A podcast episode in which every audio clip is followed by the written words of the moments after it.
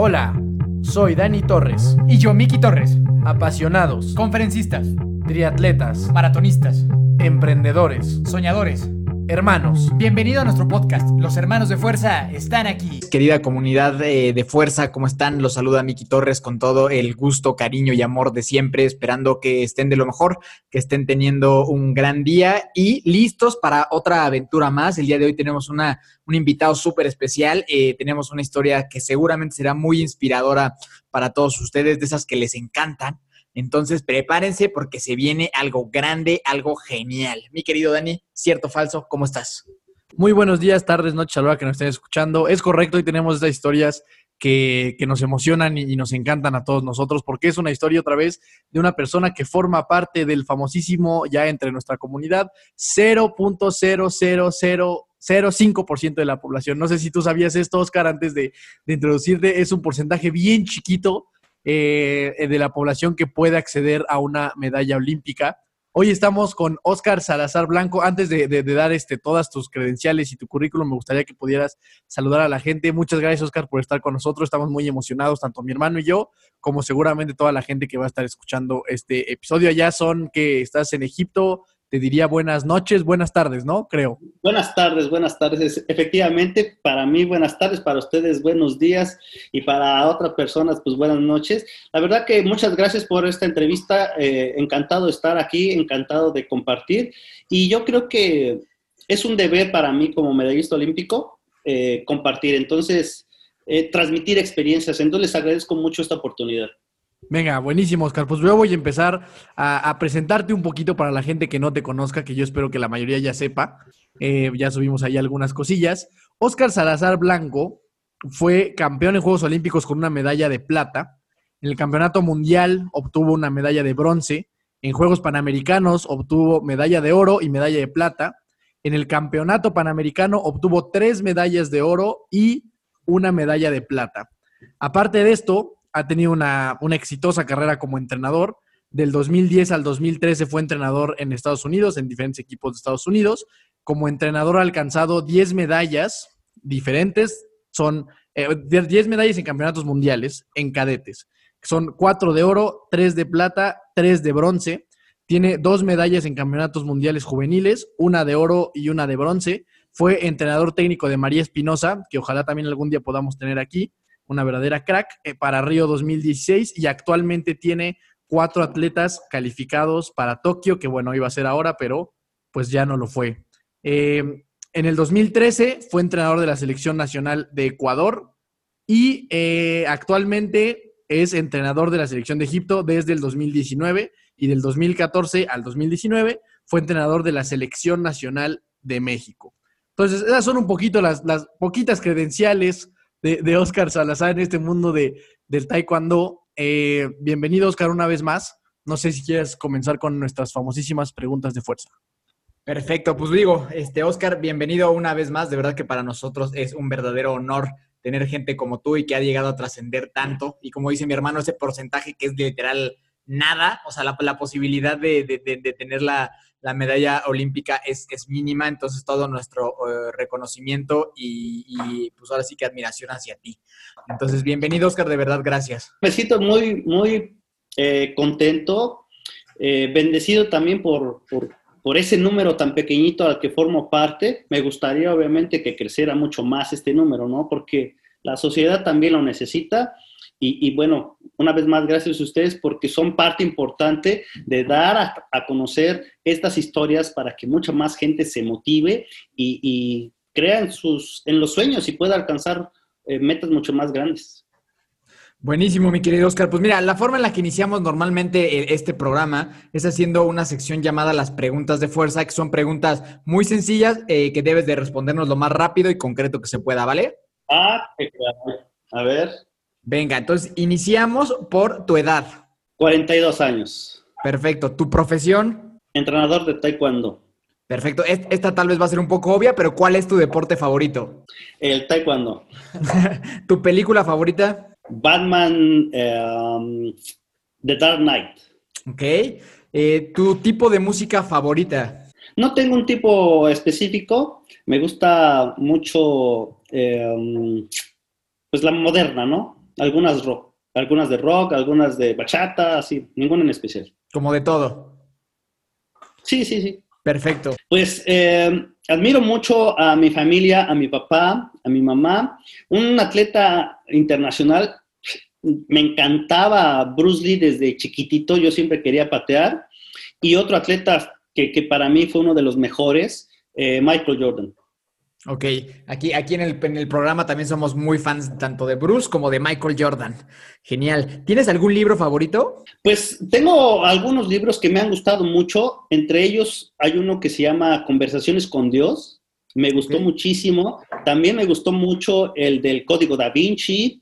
Me gustaron mucho algunos libros de Paulo Coelho, como El Alquimista y este, otros ahí eh, que no recuerdo ahorita su nombre, pero me gustaba mucho leer de, de él. Perfecto, pues ahí, ahí hay varias recomendaciones ya para toda la comunidad en cuanto a libros. Ahora, tu comida favorita, y esta eh, te la voy a dividir en dos, tu comida favorita, obvio en general, pero ahora que estás en Egipto, yo la verdad no tengo ni la menor idea de cómo sea la comida allá. Entonces, si nos podrías contar cuál es tu comida favorita en general y qué es lo que más te ha gustado comer ahora que vives pues en un país tan lejano. Fíjate que mi comida favorita eh, de por países es la, la comida coreana. Me encanta la comida coreana. ¿Ok? Es muy variada. Hay cosas con hielo, hay cosas súper calientes, hay cosas picosas, hay cosas dulces. Entonces es una, una comida muy, muy variada, así como la mexicana. Y bueno, aquí en Egipto también hay muchísimas cosas que están ricas, mucha pasta, muchos mariscos y desde luego, pues carne, ¿no? Pero en general, sí, algún tipo de comida es la, la coreana o la carne. Ok, fantástico. ¿Y tienes alguna mascota? Tenemos en, casa, allá en México, tenemos ahorita tres gatitos que mis hijos los rescataron, que fueron maltratados. Eh, antes no me gustaban nada los gatos porque de chiquito crecí con la casa de enfrente, tenían como 20 gatos y en las noches era espantoso, pero bueno, ahorita tenemos tres gatitos muy lindos, pero a mí me gustan mucho eh, los perritos. Ok, los, los perritos. Sí. Ok, buenísimo, buenísimo. Y por último, mi, mi estimadísimo Oscar, eh, quisiera que me contaras justamente qué se siente ganar una medalla olímpica. O sea, antes de que me cuentes la historia, nada más dime qué se siente saberte campeón olímpico y que lograste pues una de las metas más grandes eh, deportivamente hablando. Esta emoción, este sentimiento cuando te subes al podio, por favor, si nos los podrías compartir, estaría increíble. Haz de cuenta, el, ganar una medalla olímpica para mí es como algún sueño que tú hayas tenido o algún sueño que tú quieras, algo que quieras tener eh, por mucho tiempo y que al final lo logras. Súper, Oscar. Me, encan- me encanta esa parte. La verdad creo que, híjole, cualquiera, cualquier atleta moriría por una medalla olímpica y como lo platicábamos, son bien poquitos las personas en México que pueden lograr esto, de- desafortunadamente, ¿no? De alguna manera. Este, Oscar, antes de empezar ya, que nos cuentes un poquito tu historia, cómo fue pues, tu infancia antes de que llegaras a este mundo. Eh, ayer teníamos una conversación con, con mi papá. Yo tuve una, una carrera muy cortita en el taekwondo, pero es un deporte que me gusta mucho porque se me hace que está, se me hace que está muy padre. Y él nos me preguntaba que si no me daba miedo a la hora de enfrentar un combate, ¿no? Entonces, y creo que es una pregunta que mucha gente tiene eh, en temas de artes marciales, como decir, oye, pero ¿a poco no te asusta ponerte enfrente de otro cuatre que, que te quiere romper la madre, la neta? O sea, tú, tú, ¿qué, experiencia tienes con eso? O sea, ¿hay algo de miedo cuando vas a enfrentar, y más a tu nivel, que es un cuate de cinta negra, o sea, no estás enfrentando a, a cualquiera, es alguien que perfectamente sabe cómo, cómo pegarte y dónde pegarte. Entonces, ¿existe algo de miedo detrás de este deporte antes de comenzar ya con tu historia? Sin duda, sin duda, eh, más que miedo, pues son nervios, ¿no? Son nervios ah, que te lastimen. A nadie le gusta que le peguen, eso es obvio. Es, los deportes de contacto son deportes en los que sí tiene un riesgo eh, bastante alto de lesiones. Con todo respeto para los demás deportes, por ejemplo, vamos a decirlo natación. Pues natación, hay el nervio de la competencia, pero nadie te va a empujar, nadie te va a tratar de hundir, cosas así, ¿no? Si o vas a correr, pues si eres el más rápido, gana, nadie te va a meter el pie. En estos deportes, no importa si eres el más rápido, si eres el más fuerte, hay alguien que te puede lastimar, hay alguien que te puede pegar, y eso obviamente, pues evita que, que que sea un deporte como mucho más relajado, ¿no? Tienes que estar muy concentrado porque efectivamente una falta de concentración, una distracción, pues puede significar el que pues, te rompa la nariz, el que te noquien, el que te rompas hasta, inclusive hasta un pie, una rodilla, ¿no? Es, complicado, pero siempre va a estar eh, presente esa situación. La diferencia es que uno aprende también a controlar ese nervio o más bien como a canalizarlo, ¿no? Y desde chiquito a mí siempre me gustó mucho pelearme. ya, lo ya lo traías en, en, tus genes naturales, porque aparte digo, y esto me encantaría ya que tú lo contaras, porque yo sé que esto viene pues desde tu padre y eres pues hermano de Elías Salazar, que también tendremos aquí este, en algún momento, ojalá. Entonces, pues bueno, cuéntanos ahora sí un poquito esto, Oscar, porque yo sé que desde muy pequeños entraron en este mundo, pero cuéntanos, ¿cómo fue tu infancia hasta que llegaste a Juegos Olímpicos? Siéntete en libertad de platicarnos, pues ahora sí que toda tu historia. Ah, pues muchas gracias. Mira, esa es, esa es una cosa que muy poquitas veces tengo la fortuna de, compartir. Y, en general, pues sí, la gente sabe, la gente del medio sabe que nosotros nos iniciamos en el taekwondo debido a mis papás. Mis papás se conocieron en el taekwondo. Pero realmente nosotros iniciamos y fue muchísima ayuda y eso también, por eso creo que es un deber el compartir, porque a nosotros, yo recuerdo la primera vez que nos iniciamos, fue porque mi papá nos llevó a una entrevista con el profesor Daiwan Moon. Fuimos a saludarlo. Él ya era eh, seleccionado nacional, mi papá, ya había estado en varios campeonatos del mundo y todo eso, ¿no? Eh, inclusive yo, chiquitito, cuando tenía tres años, ya había ido a acompañar a mi papá a un campeonato mundial. Entonces, mi papá nos llevó a conocer al profesor de Mu, a saludarlo, y, este, y le preguntó que si nosotros ya practicábamos. Y mi papá le respondió que no, que porque todos estaban muy chiquitos.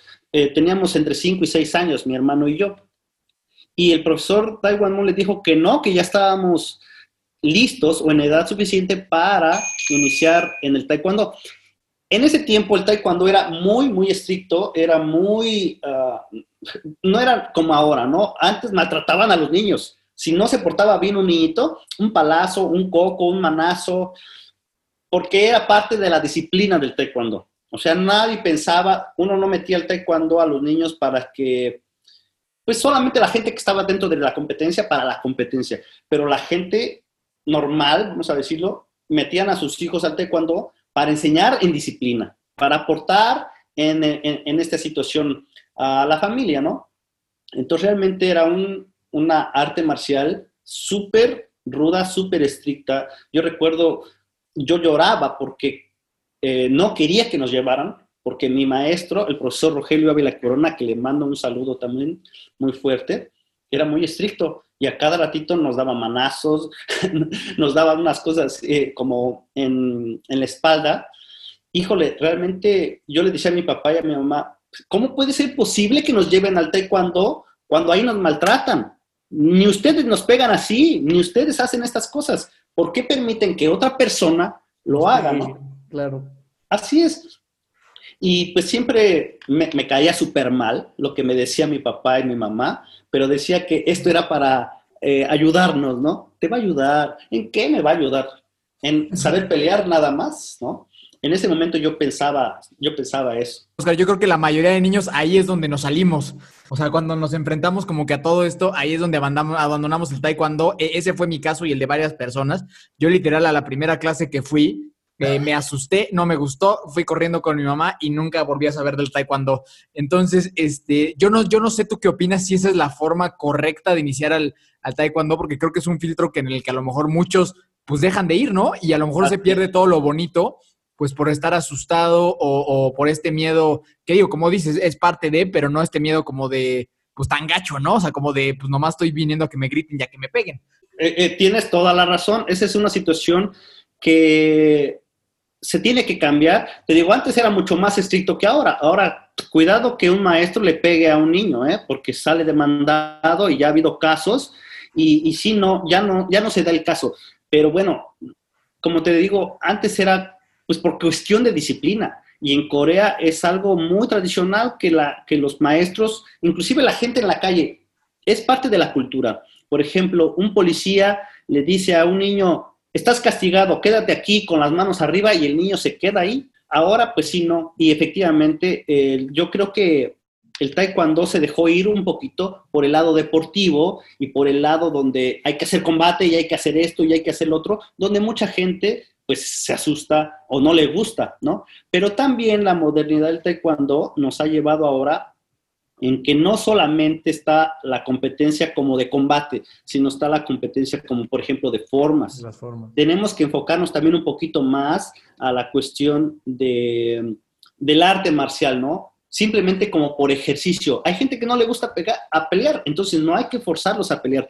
Pero, ojo, los papás, y es algo que, que conmigo lo hicieron siempre, siempre es importante tener el deporte en nuestras vidas. De acuerdo, 100%. Estamos, estamos en una época donde el deporte es fundamental para evitar muchos vicios.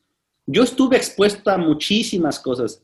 En, mi, en frente de mi casa, donde solíamos vivir, era un barrio bastante duro y enfrente se solía poner gente a drogándose, drogándose. Y este, pues Tampoco mis papás lo escondieron como, híjole, no, fíjate, simplemente nos hablaban, eso, mira, es de lo peor, porque eso no te va a ayudar. En cambio, esto sí, esto sí, bla, bla, bla, bla, bla, bla. Y, y afortunadamente, por ejemplo, mi hermana, mi hermano, yo, pues nunca hemos tenido la curiosidad de fumar. Ha estado presente, pero nunca nos, híjole, necesito un cigarro, necesito un alcohol, necesito algo para poder eh, sentirme tranquilo, ¿no? Y es algo que, que, el taekwondo pues ayuda y que debemos de tomar, en vez de hacer que los niños se asusten y que no vayan más al taekwondo, ¿no? Yo soy 100% de esa idea, Oscar. Yo creo que si tú a, un, a tu hijo, a tu sobrino, lo que sea de ti, o, o sea, a un niño en general, lo inculcas al deporte desde una temprana edad, justamente creo que puedes, en mi caso fue el fútbol, pero justamente creo que puedes evitar todo esto, porque como tú obviamente sabes, pues el deporte de, a esos niveles pues no va con las adicciones, no va con la indisciplina. Entonces, como que para, que ser, para ser un buen deportista tienes que ser un buen niño, casi, casi, un niño muy sano. Entonces, eso me parece una parte pues bastante importante y yo creo que tú estarás de acuerdo. Claro, y, y algo también eh, que mencionan muy importante, ¿no? Eh, que para hacer el deporte, pues también hay que ser buen niño. Hay, hay gente, por ejemplo, que no, no quiero decir que es una regla, el que, porque también muchos, mucha gente muy famosa, pues toma, se toma una cerveza y hace las cosas y es exitosa, ¿no? Claro. Pero eh, lo que yo siempre les digo a la juventud es que el éxito está más cercano cuando estás más enfocado a, a, a, realmente a las cosas que debes hacer, ¿no? Por ejemplo, va a ser más difícil a alguien que le gusta estar tomando a alguien que no simplemente se complica más. O que le gusta estar fumando, te vas a cansar más, a la gente que no. Entonces, el éxito está más cercano cuando eres un poquito más limpio, más puro en ese aspecto, ¿no? Pero, sin duda, algo también muy importante que debemos incluir aquí es, es la familia. La familia tiene que estar cerca de nosotros, al pendiente de nosotros, y, pero un aspecto de, de siempre motivarnos de siempre estarnos alentando, ¿no? No chiqueándonos, que eso es algo muy diferente. Este, sí, yo también, yo estoy completamente de acuerdo en eso. Yo creo que la, el deporte es la mejor escuela que alguien, que un niño puede tener, la verdad. Entonces, pues yo creo que eh, ya con esta, esta introducción, Oscar, ahora sí cuéntanos, ya, ya vimos que de niño, a lo mejor de inicio, pues no te, te costaba un poco de trabajo el aceptar esta disciplina en particular, ¿no?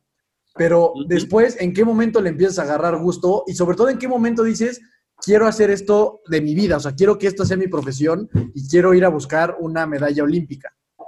Fíjate que hay, hay estaba hace poquito grabando parte de, precisamente, te digo que, que, muy pocas veces tengo la fortuna de contar esto, y, y grabé yo un pedacito de, de estas vivencias y yo lo menciono como consecuencias, ¿no? Porque en el aspecto en el que yo quería salirme del taekwondo, yo que formé un plan maquiavélico en donde le dije a mis papás, hice un trato con mis papás. Yo les dije, mira, si saco una medalla de oro en el torneo que voy a ir, eh, me retiro. Y pues mi papá dice, ah, ok, órale, pues si crees que es así de fácil, pues vamos, ¿no? Pero nosotros en ese tiempo íbamos solamente dos veces a la semana al taekwondo. Por esa, esa es una consecuencia. A raíz de yo decirle esto, dice, pero si quieres ganar, tienes que ir tres veces. No, como tres veces a la semana. Pues, ¿quieres ganar? Bueno, sí quiero ganar para salirme. Entonces empezamos a ir tres veces a la semana. Después no gané medalla de oro, gané medalla de, bronce en esa ocasión, después medalla de plata, y yo le dije a mi mamá, oye, es que pues, dame chance, ¿no? Porque no está tan fácil. Dice, no, pues es que tú dijiste medalla de oro. Entonces, ¿quieres ganar para salirte? Pues haz, adelante. Oye, Oscar, perdón que te interrumpa. O sea, si entendí bien, tú que, o sea, el, el, el, objetivo era que ibas a ganar para dejar el deporte, ese deporte. Así es, así es. Era ganar para dejar el deporte. Pero obviamente, pues yo sin, sin, sin, ningún conocimiento de que era, que requieres trabajo, pues yo decía, como te decía, yo fui bueno desde chiquito para pelearme, pero es diferente en este tipo de cosas. Entonces mi plan era ganar y salirme. Pero para, para, ganar, pues tenía que entrenar primero más veces. ¿Cuántos, ¿Cuántos años tenías ahí, mi estimado Oscar? Ocho, nueve años. Ok, ok, perfecto. Entonces, después, cuando ya gané la medalla de plata, el, pues yo, veí, yo veía que se acercaba la medalla de oro, ¿no? Entonces, este, le pedí chance. Oye, pues ya gané medalla de oro, dame chance. No, no, es hasta la de oro. Pero para, si quieres ganar, ¿quieres ganar o no? Pues sí, ok, ahora vamos a entrenar todos los días. Oh, qué caray, pues mi objetivo era salirme, no entrenar más veces. Pero bueno, yo lo acepté porque te digo otra vez, tenía mi plan de ganar. Entonces al ganar me iba a salir. Y este, ahora tenía que entrenar todo el tiempo. Es durísimo algo, es una situación muy complicada el tener a un papá entrenador yo pedía salir a jugar con mis amigos. Yo me, gusta mucho también el, fútbol desde siempre. Y yo le decía a mi papá, oye, déjame salir a jugar, ¿no? Primero, entrena. O sea, ¿tú, hubieras preferido irte a jugar fútbol que, que quedarte a entrenar en ese tiempo? En ese tiempo yo hubiera preferido irme a jugar fútbol, me hubiera, eh, era bueno también en el fútbol, considero. O sea, entiendo que sí había aquí obviamente una influencia muy fuerte de tu papá por el tema del taekwondo. Por supuesto, por supuesto, de mi papá y de mi mamá nosotros nos parábamos a un torneo, nosotros nos parábamos a un torneo y era increíble de verdad el, oye, tú eres el, el, ¿ustedes son los hijos de Reinaldo? Sí, sí, ya sabes cómo le dicen a tu papá, cómo le dicen a mi papá, el cha o el chicles. Entonces, porque mi papá fue muy, muy, muy bueno en su época, muy bueno. Entonces, prácticamente era todo el tiempo como la presión de que ustedes son igual de buenos que tu papá y ustedes son igual de buenos que tu papá y pues nosotros, pues no, la verdad yo no sé si soy igual de bueno, ¿no?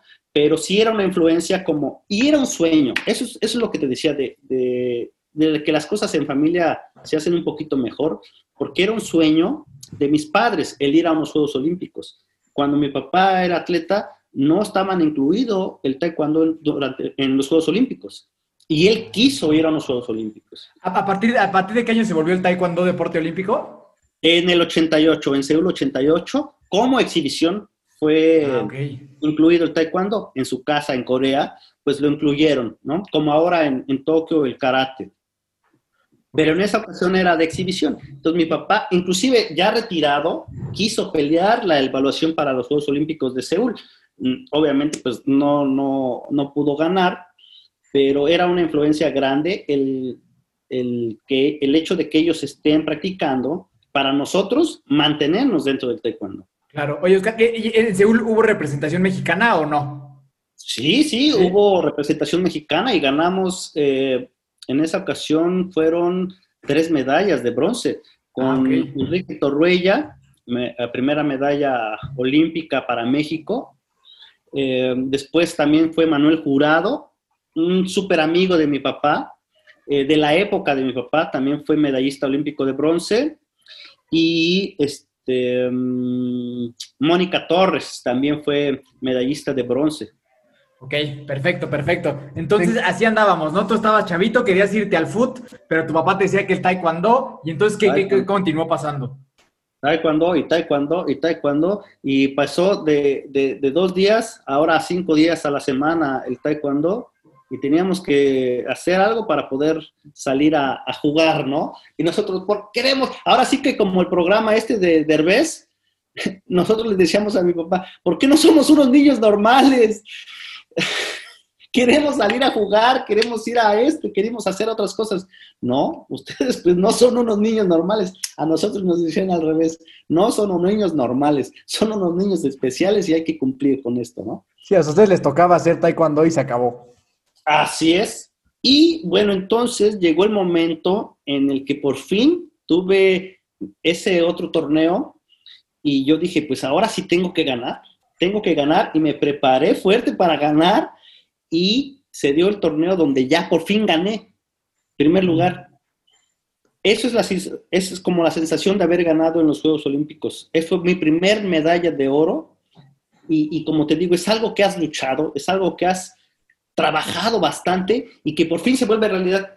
Oye, Oscar, ¿y aquí este, este torneo, o sea, competías ya en cinta negra o todavía no? Ya era cinta negra, ya acababa de ser cinta negra y bueno, antes también se daba como los torneos podía uno pelear desde cintas avanzadas ah, con cintas, de, perdón, de cintas medianas como de cinta azul con cintas negras.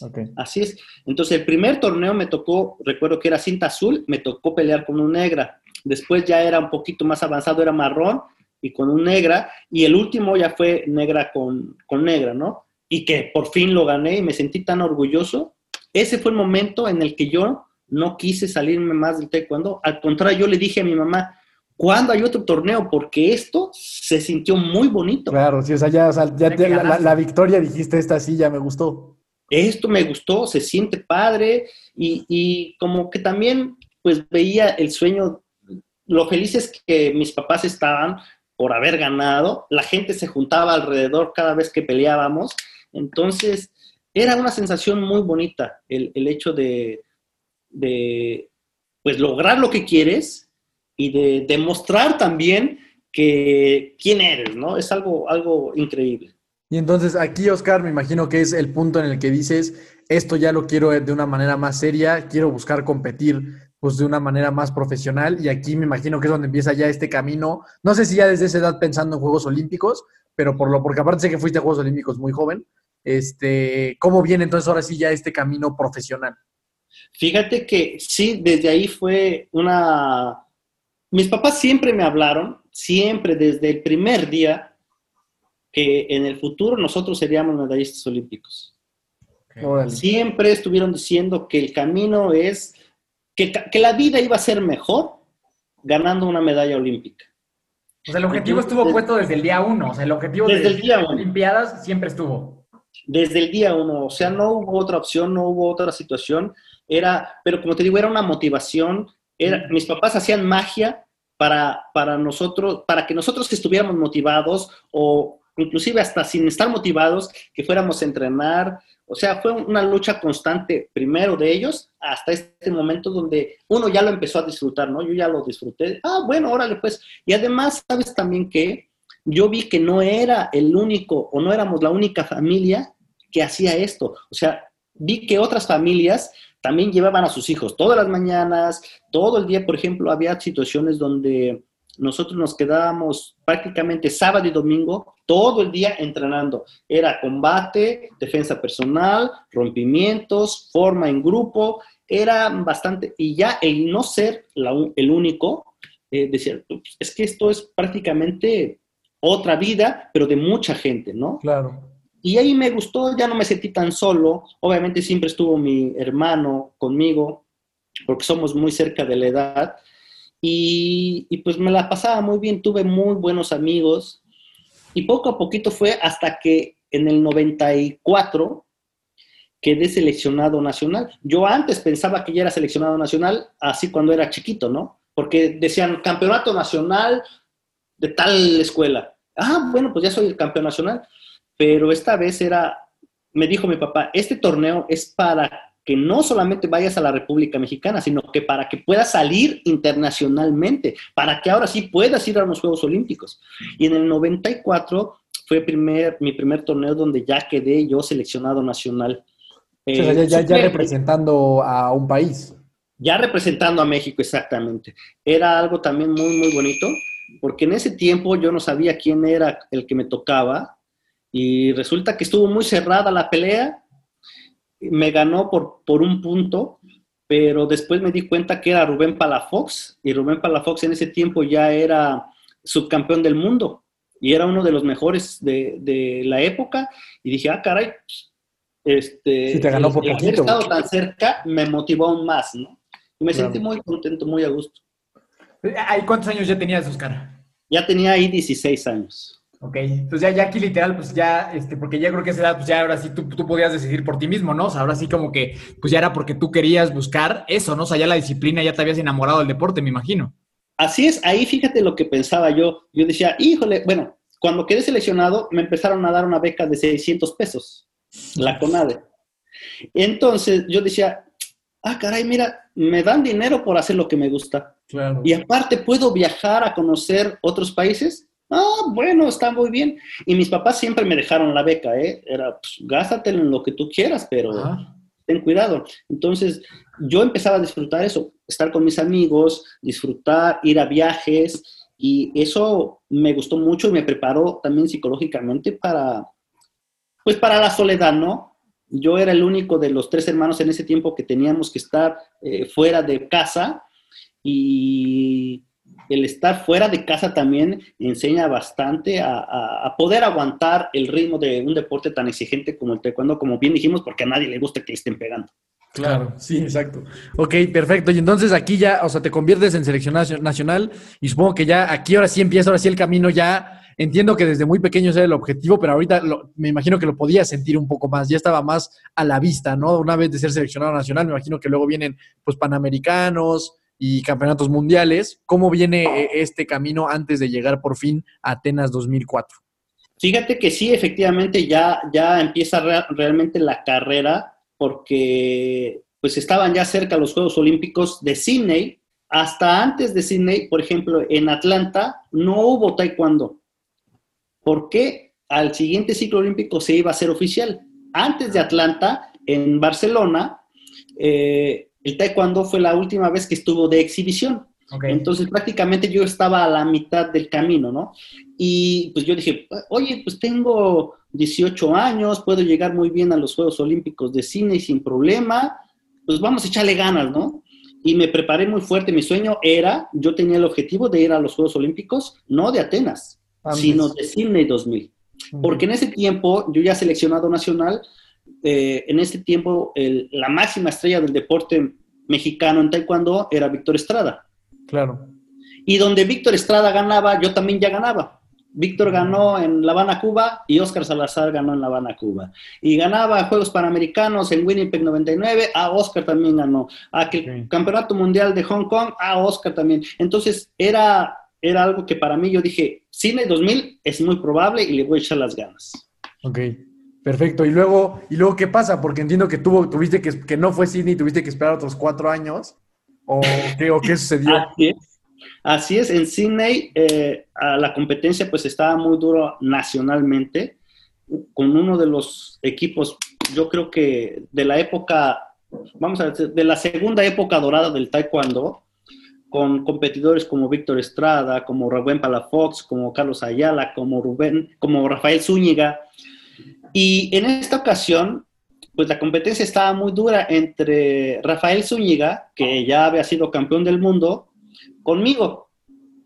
Pues que sí, era un chavito con super cualidades, pero, y que había ganado medalla de bronce en un campeonato mundial, pero bueno, a ver quién va, ¿no?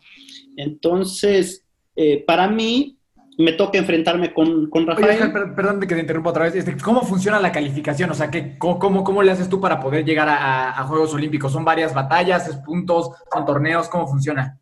Mira, antes era diferente a lo que es ahora. Ahora funciona mediante puntos. Cada torneo que tú vas, te dan puntos, ¿no? Por ejemplo, hay diferente categoría. Hay un G1, G2, G4, G8, G12. Al final de los cuatro años, el que haya tenido más puntaje puede asistir a los Juegos Olímpicos.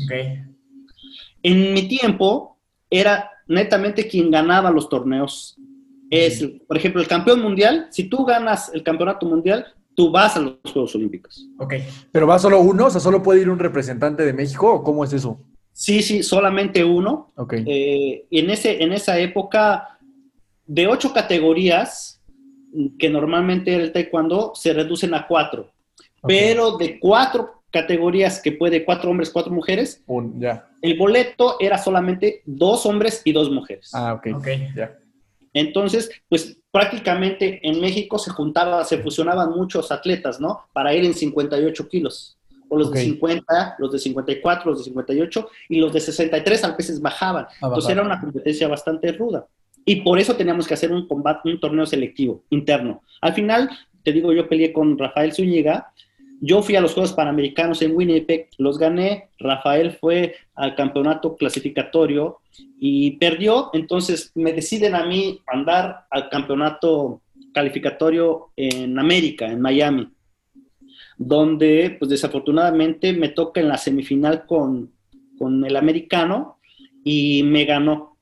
Entonces era para mí una frustración tremenda porque dije, híjole, pues, todo este tiempo, ya son seis años desde que me inicié en la selección nacional y no hice nada. Entonces, eh, pues me quedé muy, muy triste, pero sabía que también en cuatro años pues, iba a tener otra oportunidad, ¿no? Y ahora, pues ya con la experiencia de haber estado, de- del nervio de haber sentido la presencia de unos Juegos Olímpicos antes. O sea, toca reponerse de, esta, de este fracaso, que yo creo que es algo que yo admiro mucho de los atletas, que a la mayoría, antes de llegar a Juegos Olímpicos, le pasa esto. O sea, pasan por muchos tropezones y hay algo mentalmente que los hace reponerse y volver a, a pelear por ese objetivo, ¿no? En realidad, en realidad, el éxito está basado en, en qué tanto tú vas a aprender de esos fracasos y de esas victorias. En realidad es, un conjunto de las dos cosas, ¿no? Y eso fue lo que me enseñó el haber fracasado previamente en los Juegos Olímpicos de Sydney. Me enseñó que no importa las cualidades, que tienes que trabajar porque hay otra gente que está trabajando. Y, y, y todo mundo le pedimos a Dios, ¿eh? Todo mundo, ayúdame y ayúdame. Y, y pues Diosito, ¿qué dice? A ver, este, pues, ahí les va. Realmente uno tiene que valerse por sí mismo y prepararse por sí mismo para conseguir este boleto. Entonces yo no iba a dejar que cuatro años después a alguien me quitara el, el, este, el sueño olímpico, ¿no? Oye, Yo Oscar, y ahí, ahí supongo que eh, se, se- o sea, emocionalmente, mentalmente, ¿cómo le hiciste justo? O sea, ¿fue rápido cambiar el chip? ¿Te costó trabajo aceptar esa derrota y entonces decir, ahora sí, vamos por la otra? O sea, porque a mí me parece que todo el trabajo como psicológico, emocional, mental también debe ser una cosa brutal, ¿no? O sea, porque me imagino que la preparación física que tuviste para llegar ahí, no tengo duda que has de haber dado lo mejor de ti, ¿no? O sea, seguramente para llegar ahí has de haber estado, pues ya te has de haber así roto, o sea, le has de haber dado con todo para llegar a ese punto pero me imagino que la, la parte que creo que es clave es esta parte emocional y mental de poderte levantar y volverte a comprometer otros cuatro años para entonces sí llegar. Entonces, ¿esa te la aventaste solo? ¿Te, echaron la, te echó la mano a alguien? ¿O cómo, o cómo está todo ese rollo? Igual, eh, también es algo bien importante esto que mencionas. eh, la ayuda siempre estuvo por parte de la familia, en la cuestión positiva. Échale ganas, tú puedes y bla, bla, bla, y bla, bla, bla, bla, bla, bla, ¿no? Pero, ¿sabes? También tiene mucho que ver, como te decía, la formación del carácter que, que, que te da un deporte como esto. Porque no era nada fácil. Por ejemplo, eh, volvemos al ejemplo de hace mucho tiempo, ¿no? Mucha gente le dan un manazo a sus hijos en el taekwondo y demandan al profesor. En cambio de decir, ok, no me vas a volver a pegar, ¿por qué? Porque lo voy a hacer bien. Entonces pasa una situación donde desafortunadamente eh, en ese tiempo también eran muy estrictos las federaciones, ¿no? Entonces a mí muchas veces me molestaba mucho que me compararan con otras personas mira, es que tú eres un niño, así me decían, ¿eh? a muchas veces hasta con groserías, deja de estar siendo maricón, o con otras palabras, ¿no? Así súper duras, pero que no las digo porque mi mamá me regaña, pero, pero me decían de verdad barbaridades de cosas. Y en vez de, de- de- de- desanimarme yo, yo les decía, ¿y estos hijos de la tiznada creen que es fácil? O sea, creen que es, ok, ve y date en la torre. A ver, ve y date Sí, la claro. torre tú. Una vez peleé el torneo con un empeine fracturado y me decían que era un maricón, que no sé qué tanto, que bla, bla, bla, que viera a los otros cómo peleaban con la mano rota y, es que me duele, pues no me importa, tú date en la torre. hijos de su madre, yo decía, de verdad, me hacían enojar y eso, esa, esa emoción, esa canalización de este sentimiento fue lo que me hizo levantarme para los siguientes cuatro años. Porque para Cine yo decía, soy el mejor, pero tengo a alguien más ahí, ¿no? E internamente la federación decía que si yo ganaba, el otro es el que iba a ir a los Juegos Olímpicos por más experiencia. O sea, siempre el lugar, es algo muy importante destacar, el lugar lo gana México. Por ejemplo, si yo voy al torneo y yo lo gano, el lugar o el boleto Ah, es para México. Y luego ellos escogen. Ellos escogen su atleta, ¿no? Entonces yo sabía que en cine yo no iba a ir porque el otro tenía mucho más experiencia, aún así ganándolo yo, Ok. a pesar de que pues, tenía las posibilidades. Entonces yo no iba a permitir que para cuatro años después hubiera esto, hubiera este tipo de, de situaciones, ¿no? Ah, no, pero el otro es mejor, ah, no, pero el otro es así, ah, pero es que el otro. Entonces yo me decidí a, a dar lo mejor de mí en, en- de, de Sydney a Atenas, a pesar de lo que fuera. Y hubo situaciones muy complejas, como lesiones en mi rodilla previa a los Juegos Olímpicos de Atenas, donde prácticamente no tenía rodilla derecha. Tenía roto el ligamento posterior cruzado, los dos laterales, eh, no tenía meniscos y totalmente el cartílago de la rodilla estaba destrozado. Entonces prácticamente también tuve que superarme a eso porque decía, antes no pude ir porque fueron mejores, ahora por una lesión no voy a ir a unos Juegos Olímpicos. No. Entonces hablé con, nadie sabía esto que estaba lastimado, se enteraron hasta el último, eh, hasta las últimas semanas porque tuve que dar un reporte, un- bueno, mis entrenadores y los doctores tuvieron que dar un reporte de mi estado de salud y se enteraron de que estaba mal, ¿no? Pero ya era demasiado tarde para decir, tenemos Sí, que claro. cambiar. ¿Y cómo, ¿Y cómo fue esto, Oscar? O sea, ¿cómo es el momento en el que te dicen, ahora sí, tú vas a los Juegos Olímpicos? O sea, ¿cómo es eso y luego cómo es el proceso de estar ahí en la Villa Olímpica? Y luego cuéntanos, por favor, cómo es ya la competencia de Juegos Olímpicos. O sea, ¿cómo, Mira, cómo empieza ahora sí ya tocando este sueño, no? Eh, exactamente, este, este ya, aquí es algo muy importante, aquí es donde pasa mucho esta, este problema. En- cuando tú te sabes yendo a unos Juegos Olímpicos, para ahí se acaba eh, el sueño de muchos, ¿no? Ah, ya voy a ir a unos Juegos Olímpicos. Su sueño nunca es, o bueno, no, no quiero decir, no quiero decir, o que- no quiero que suene así, ¿no? Pero su sueño es ir a unos Juegos Olímpicos, Sí, no, no estar en unos, no convertirse en medallista olímpico. Fíjate, Oscar, si me permites aquí agregar algo, yo en, en los Juegos Olímpicos, los últimos, no sé si los pasados o antepasados, justo era un, un tema que yo tenía porque yo veía que a los atletas mexicanos los entrevistaban y todos decían que estaban muy felices y que ellos iban a participar en los Juegos Olímpicos y que estaban muy contentos por, eso, ¿no? Y luego yo, nosotros en este programa hemos tenido posibilidad de hablar, por ejemplo, con Belém Guerrero, con Ismael Hernández, contigo, y todos nos dicen, yo no iba a participar, yo quería ir por una medalla. Y creo que ese es un punto que, insisto, es algo muy difícil a Juegos Olímpicos y claro que tienes que estar orgulloso y claro que es un objetivo cumplido, pero sí creo que la diferencia entre el que va a participar y, el tre- y entre el que va a ganar una medalla es justamente eso que estás mencionando. E- efectivamente, es, es eso, ¿no? Es, es hacer el sueño más grande, el decir, ¿por qué no? ¿Por qué no? Otros pueden hacerlo, ¿por qué yo no? No justificar es que mi entrenador, es que mi preparación, es que, es que nada. O sea, el sueño tiene que ser más grande que esto. Y a pesar de que haya estas situaciones, hay que reponerse, ¿no? Hay que reponerse, hay que eh, eh, siempre estar con la mentalidad de ganar, de obtener esta, esta medalla. Y la otra parte que no ayuda mucho a este número es los nervios, es la presión, porque también ya vas a disfrutar los Juegos Olímpicos, qué padre, ¿no? Pero tampoco quieres ir a hacer el ridículo. Claro, y Tampoco aparte vas ya con, todas las, pues ahora sí como que todas las cámaras volcadas, o sea, todo el mundo ya sabe perfecto, o sea, sí es otra onda, porque ya todo el mundo está viendo y, y tienes a un país que a lo mejor en su vida ha visto taekwondo, pero como estás ahí, sí tienes que ganar, ¿no? Te, te- te la voy a poner fácil, se les caen los pantalones a mucha gente Sí. al momento de la participación. Especialmente cuando es un deporte donde, por ejemplo, están nadando un chorro, pues, pues sí, quién sabe, te ven y estás, trata de estar ahí, o no sé, donde es algo de grupo, por ejemplo, en el fútbol, Claro. eh, pues, el, el portero puede estar en su mejor día, ¿no? Pero si el delantero no mete me- las pelotas, o sea, si el, de, de tu equipo el delantero no mete gol, pues tampoco puedes hacer mucho como portero uno. Sí, y puedes pasar un poco más desapercibido, ¿no? A diferencia que el taekwondo.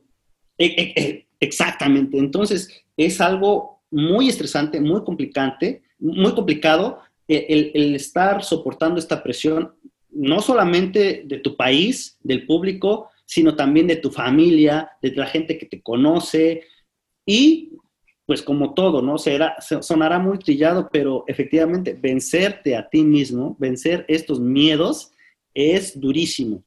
Y, bueno, simplemente ahí es donde yo confirmo que el estar en familia, el apoyarse, es eh, mucho mejor que obviamente que estar haciendo solo. Yo dije en ese momento, el primer día de los Juegos Olímpicos, yo dije, ya estoy aquí, es lo que quería, ¿por qué no hacerlo más grande? No pasa nada si no gano, pero tengo mucho, mucho para ganar. Es por mi familia. La gente que me quiere me va a seguir queriendo. La gente que realmente me conoce me va a seguir tratando igual. No tengo que demostrarle a nadie nada más que a mí mismo que puedo hacerlo. Pero está cañón, o sea, está súper cañón eso, Oscar, wow, o sea, como, o sea, con, tanta cosa, tanta presión, el, hacerlo como que más tuyo, ¿no? Más esto, esto es por mí, es un tema yo contra yo y vamos por ello, ¿no? Es un tema personal, es un tema de orgullo y como te digo, mucha gente, en especial eh, en estos Juegos Olímpicos, eh, todo el mundo esperaba que Víctor Estrada ganara medalla. Víctor Estrada ya era medallista olímpico. Todo el mundo esperaba que mi hermana ganara medalla. Así como a Ana Guevara. Ana Guevara venía ganando la Golden League, venía ganando esto, era campeona mundial. No, ella va a ganar, ella va a ganar la de oro, seguro. Eso es el problema, ¿no? Entonces, pero, pero de, mí, en, este caso, pues nadie creía. Nadie creía. A pesar de que tenía unos patrocinadores, pues decían, bueno, pues es que es Oscar, bueno, pero pues, este, pues ojalá que le vaya bien. de verdad, de verdad. Y ese era, una vez más te digo, es no es para demostrarle a nadie, es para demostrarte a ti mismo y con ese, eh, demostrándote a ti mismo, callas la boca de mucha gente. Entonces, para mí era este reto muy, muy grande. Y aquí, Oscar, dos cosas para, para, que nos lleves ya a la, a la historia de, de, cuando compites, cuando estás ahí, cuando te elevas en el podio, todo esto. ¿Cómo es cuando te dan la noticia, como dices, de que sí quedas seleccionado y que tú vas a Juegos Olímpicos? Esa sería como la primera pregunta. O sea, ¿qué se siente? ¿Cómo lo vives? Y la segunda es, ahora sí, ¿cómo es ya? Ya estás, ya estás en el, en el, ¿cómo se llama? Se me olvidó el nombre. No, no, no, pero donde peleas este, en el taekwondo. ¿En el tatami? Ajá, en el tatami, exacto.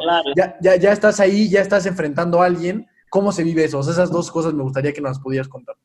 Bueno, cuando, cuando ya por fin eh, es oficial de que yo voy a ir a los Juegos Olímpicos, es, haz de cuenta, te lo voy a poner de esta manera, estás en tu cuarto o estás eh, en, en la calle y se abre la puerta de tu casa, de tu primera casa. Uf, esta es mi casa vamos a entrar. Entonces entra uno con una emoción de, ver, ay, mira este sillón, mira la puerta, ay, aquí está la cocina. Es, algo que, todo es maravilloso, que todo es padrísimo, ¿no? una vez estando dentro de la casa, es como decir, bueno, ahora hay que cocinar, pero no sabes cocinar. ¿Y ahora qué necesito sacar? A ver, pues saco algo, aquí voy a sacar esta carne, no sé. O sea, empiezas, empiezan a, a venirte preocupaciones como, ¿y ahora cómo voy a pagar la luz? Y ahora necesito hacer esto, no sé, entonces empiezan a llegarte muchísimas cosas y así es como enfrentas tú el primer combate. El primer combate de los Juegos Olímpicos es súper estresante porque todo esto, y ahora, ¿qué, qué hago? Tengo que, y, si pierdo, y, híjole, no, no, no puedo perder. Oye, Oscar, eh, ¿nos puedes explicar sobre toda la comunidad que a lo mejor no sigue de tan de cerca el taekwondo, cómo funciona el torneo de taekwondo en unos Juegos Olímpicos? O sea, ¿cuántos combates son? O sea, ¿cómo, cómo tiene, cómo funciona ahí? Aquí entonces, eh, una vez más, antes era diferente, ¿no? Antes eran los 10, los 16 atletas que ganaron su boleto. Mediante los campeonatos, este, que los, los campeonatos selectivos, ¿no? Ahora, como te digo, es todos por puntos. Si tú eres el mejor en la categoría de... hay, hay, gente que ya está clasificada hasta un año antes, solamente porque ya nadie los va a alcanzar en puntos. Entonces, este, o como la Fórmula 1, ¿no? Que, vas contando puntos cada carrera y al final no necesitas ganar, ya por los puntos estás. Bueno, eh, eh, los Juegos Olímpicos funcionan así, son los 16 eh, atletas, el cual se reparte pues cada uno tiene su, su, dos lados de la gráfica y uno, cada uno tiene su contrincante, ¿no? Es eliminación directa, el que pierde a Dios. Los únicos que tienen chance de pelear por las medallas de bronce son la gente que llegan a la final. Por ejemplo, a todos los que yo le gané tienen chance de pelear por una medalla. Igual la gente, la medalla de bronce, igual la otra persona que llegó conmigo a la final. En este caso llegó un chino. Todos los que el chino le ganó tienen chance de pelear por la medalla de bronce. Ok. Entonces, pero es eliminación directa hasta esta parte. Sí, o sea, ah, pierdes uno y para tu casa. Pierdes y solamente esperas que, que te ganó eh, Pase. llegue a la final. Así es. Sí, si no, si el no llegó, entonces ya te vas a tu casa, ¿no? Adiós, adiós. No hay. Eso, no hay eso está impresionante porque lo que digo es que son atletas, como en tu caso, y que aparte los rounds de taekwondo ahorita nos dirán, nos dirás de cuánto tiempo duran, pero son cortísimos. Es como prepararte toda tu vida para dar un buen round de taekwondo de muy poquito tiempo. Así es, es literalmente así como lo dijiste, es prepararte toda tu vida. Yo, para estos Juegos Olímpicos, desde que llegué a la selección nacional, pasaron 10 años. 10 años para llegar a unos Juegos Olímpicos. Entonces, efectivamente, son, e- es toda una vida para este sueño. El round ahora son, ahorita en este tiempo son de dos minutos, antes era de tres minutos, un poquito más largo. Eh, la área en ese tiempo era de 12 por 12, uno podía moverse mucho más, ¿no? Ok. Ahora el reglamento te dice más, más cortito para que pelees más. Sí, claro. Entonces, pero eh, eh, es una sensación bastante complicada. Te comentaba, el, el primer round es donde se acumulan todos los medios, miedos, donde tienes que sobreponerte. Y aquí el- la ventaja que, que tuve fue de que yo conocía muy bien al rival que me tocaba. Ok. Entonces, con esta motivación de que nadie me quita lo que me pertenece, nadie, pues eh, me empecé a llenar de mucha energía.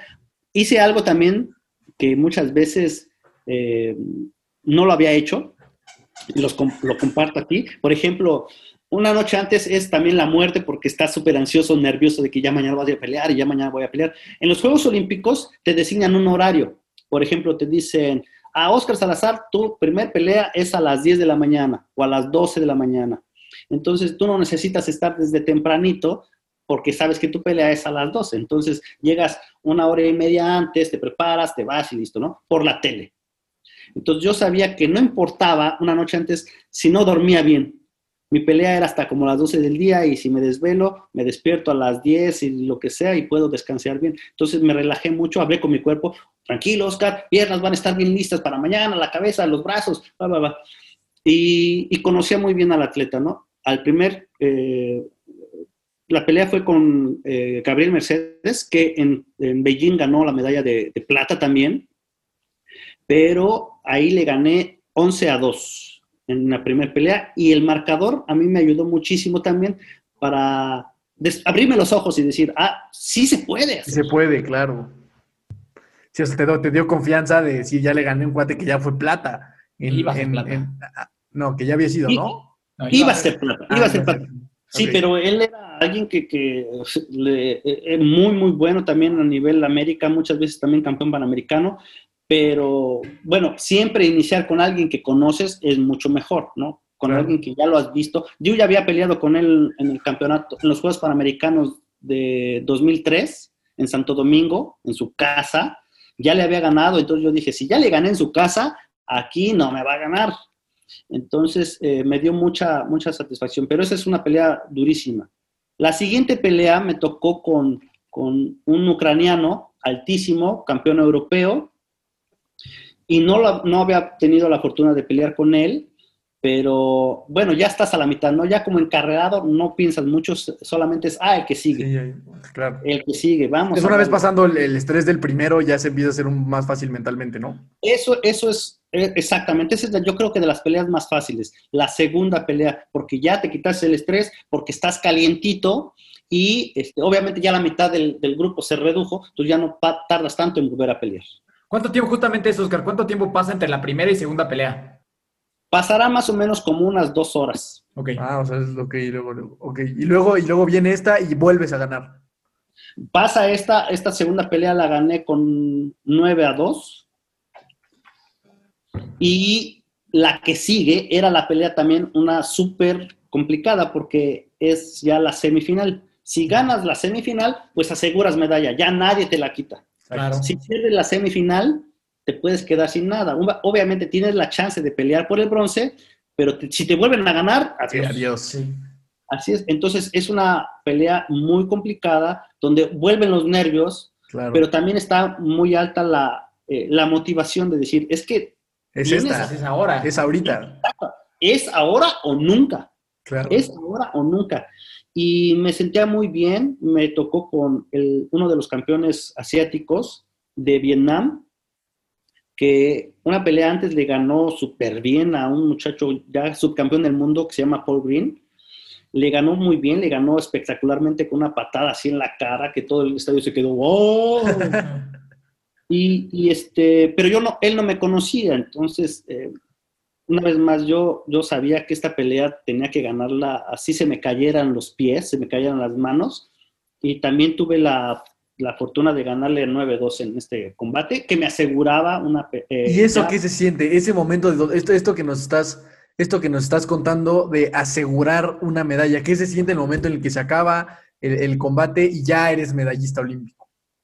Eso, eso también es muy importante en estos deportes de contacto, cuando aseguras una medalla, eh, se te cae, haz de cuenta que, te liberas de un peso gigantesco, te quitas de un lastre como que, uff, inclusive hay por ahí un video donde yo nomás me hinco y saco así todo el, el aire que tenía yo creo acumulado, de una presión enorme, de decir, ah, sí se pudo, ¿no? Aquí la diferencia de la semifinal a la final es que sí hay bastante tiempo de, y por las cámaras y por todo esto, hay un, y, obviamente ya se empiezan a salir los golpes, es, es algo que, que, pues también es único, ¿no? Ca- como te digo, cada pelea tiene su, su cosa especial, pero el hecho de, asegurarte con una medalla es quitarte un peso enorme, es, hacer, es cumplir tu sueño realidad y también desafortunadamente es una situación donde muchos deportistas eh, cometemos el error de dejar que ese, ese peso que te quitaste eh, haga donde, como decimos nosotros, nos confiamos, ¿no? Eso era, eso era justo lo que te iba a decir, que no, no pasa también a algunos atletas que ya cuando aseguran la medalla, como que se les olvida un poco pelear por ese primer lugar, o sea, como que esa, esa baja de presión hace como que quedes un poquito desprotegido para ahora sí pelear por el primer lugar. Eso, eso, como bien lo dices, es algo, yo creo, se lo atribuyo a unas cuestiones psicológicas, porque, porque efectivamente, ¿no? La, la baja de, de, esta tensión tan importante te relaja de más. Claro, exacto. No es que no quieras, yo, yo, decía, yo decía yo, ahorita en la final, pero, pero lo mato, no sé, pero lo mato. Pero la realidad es que no puedes. La realidad es que necesitas hacer perfectamente la situación, necesitas hacer perfectamente las cosas para poder enfrentar la final donde todo el mundo te está viendo, donde ya los directivos están sentados y, oh, ok, vas a ganar, ¿verdad? Ese es algo también que muchas veces los directivos no, no ayudan mucho porque meten mucha presión a los atletas. Ah, muy bien, ya vamos por la de oro, ¿eh? Pues, sí, sí. vamos a echarle ganas, ¿no? obviamente patrocinadores, obviamente, es, es otra vez, te, te, sacas de ese cúmulo de presión, pero sí, te dan no, uno nuevo. Claro, exacto. Te dan uno nuevo que no has, un, un, chaleco más pesado, que no estás acostumbrado a usar, que efectivamente, bien, bien lo dices, o sea, ¿cuántas personas han tenido la fortuna de pelear o ganar una medalla así? Muy poquitas, entonces no es algo que se acostumbre a tener diario. Claro. No somos desafortunadamente un, un país que constantemente esté en las medallas y de, ah, esto es normal, esto es normal. Esto sí, es, no estamos acostumbrados a, no estamos acostumbrados a eso, claro. Efectivamente, y eso es lo que, lo que afecta mucho en, las peleas finales, ¿no? Obviamente, pues ya aquí en, en, la final me tocó con el competidor más espectacular de todo el torneo, un chino, se llama Chun Muyen, donde volaba, donde hacía muchas cosas, y mi plan para ese tiempo era estar al contraataque, debido a la lesión que yo tenía de mi rodilla, pero sabía que la final la gana, las finales las ganan quien cometen menos errores. Y, y, como te decía, en un deporte como esto, donde no te puedes descuidar porque te meten en un punto, donde bajas la guardia y te noquean. Entonces, desafortunadamente yo cometí errores y me costaron la pelea. Y ahí al final de esto o sea, se pierde esa, esa batalla, pero se gana una muy importante que es ser medallista olímpico, ¿no? O sea, como que siento que es, es como, es como perder, pero, pero, no, pero te quedas con una sensación de decir, bueno, pero soy medallista olímpico, ¿no? O sea, esa parte, ¿cómo la vives? Fíjate que, eh, y eso es algo que, que tienen razón también psicológicamente cuando dicen que se pierde una medalla de oro, ¿no? Porque inclusive en taekwondo, ganar una medalla de bronce tú ganas una medalla de bronce. Exacto, exacto, exacto. Tú peleas y ganas una pelea. Aquí no hay chance de que, ok, yo puedo volver a pelear por una medalla de oro. Ya perdí una, puedo pelear otra vez, ¿no? El que llega a la final, el, el, campeón no perdió ninguna. Ok. Ajá. El segundo lugar solo tiene chance de perder una vez. Sí. Y el que gana medalla de bronce tiene chance de pelear dos veces. Okay. Entonces es una situación complicada porque se te acabó el 20, vamos a decirlo, ¿no? Sí, sí, sí. y, y, y, el, o sea, prácticamente pierdes, pierdes una, no es la misma sensación como ganar, obviamente. Pero, y a final de cuentas, Oscar, ¿qué se siente que aunque eh, no, no fue, te digo, o sea, lo de lo, no se pudo la de oro, pero estás trepado en el podio, ¿no? O sea, estás trepado con la con la, esa cosa que les ponen olímpica y te cuelgan una medalla olímpica. O sea, me imagino que ese momento, a pesar de todo, ha de ser, pues este es el sueño hecho realidad, ¿no? O sea, independientemente del, de, del color de la medalla, eh, este es un sueño hecho realidad y como, como hablábamos del, del, del, principio, casi nadie logra esto. O sea, nadie, o sea, eso es prácticamente imposible que alguien lo logre y hoy yo estoy aquí trepado arriba, ¿no? O sea, ¿qué, qué se siente estar ahí? Fíjate que esa es una sensación muy, muy bonita. También que, que me gustaría que mucha gente pudiera tener la fortuna de vivirlo porque aprenderíamos mucho. Ojalá que se pudiera poner un casco que reflejara lo que esa persona está viviendo. Porque efectivamente, como lo dices, es, es algo que, que, no sabes cómo describirlo, habría que enseñarlo. Yo te lo puedo describir de esta manera. Cuando iba caminando al podium, obviamente por los videos yo sé que estoy saludando, me subo al podium y saludo y hago hola, hola, sí, pero enfrente de mis ojos como una película, literalmente como una película, estaban pasando los momentos en los que yo quería salirme, en los momentos que te conté hace ratito, donde me, mis papás me decían, no, no te vas a salir, o donde yo decía a mi papá, por favor, sácame del taekwondo, sácame. Todos esos momentos en tu vida, la primera medalla, cuando entras a la, a la selección nacional, o sea, todos estos momentos en tu vida pasan frente de ti. Yo no recuerdo estando ahí, no recuerdo a quién vi, no recuerdo quién me dio la medalla. Yo estaba volando, literalmente volando por este sueño hecho realidad. Buenísimo, Oscar. Pues me parece la, una excelente manera de cerrar el, el, episodio. Este, a mí de verdad que me, me, entusiasma y me motiva mucho escuchar estas historias.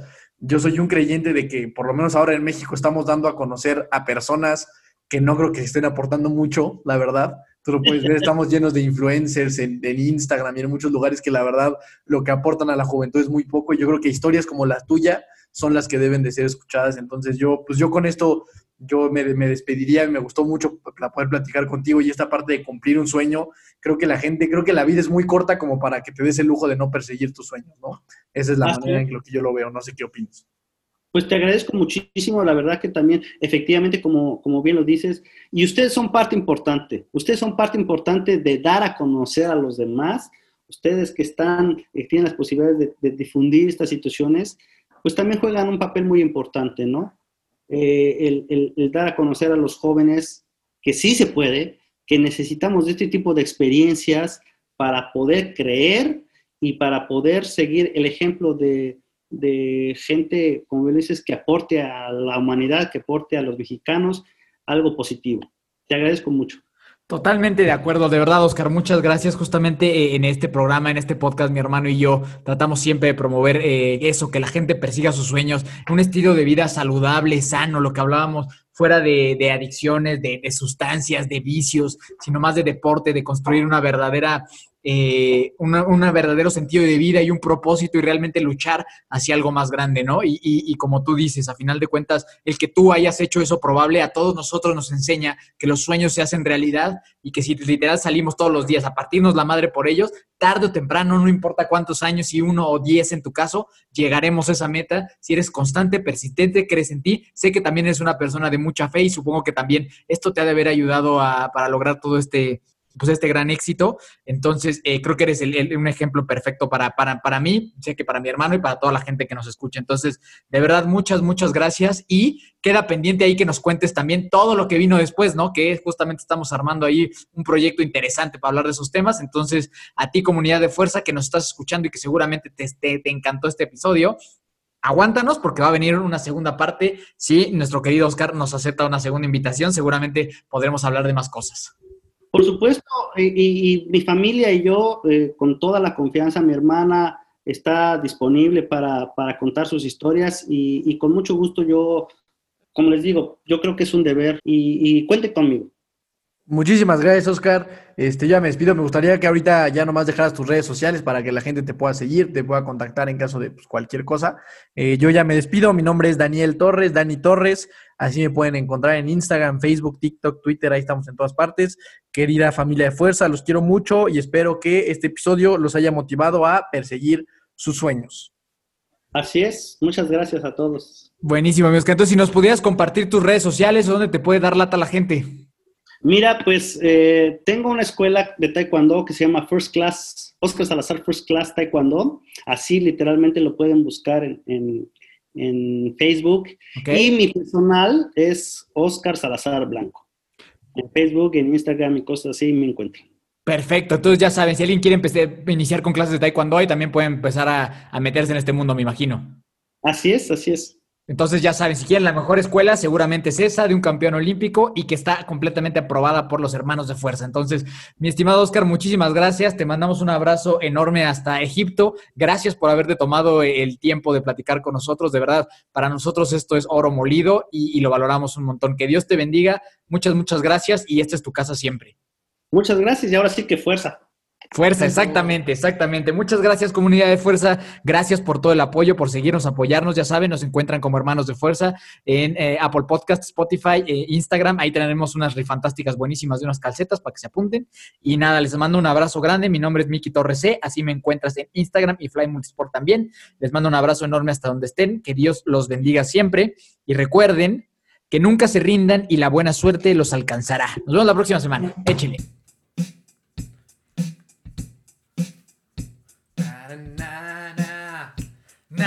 night.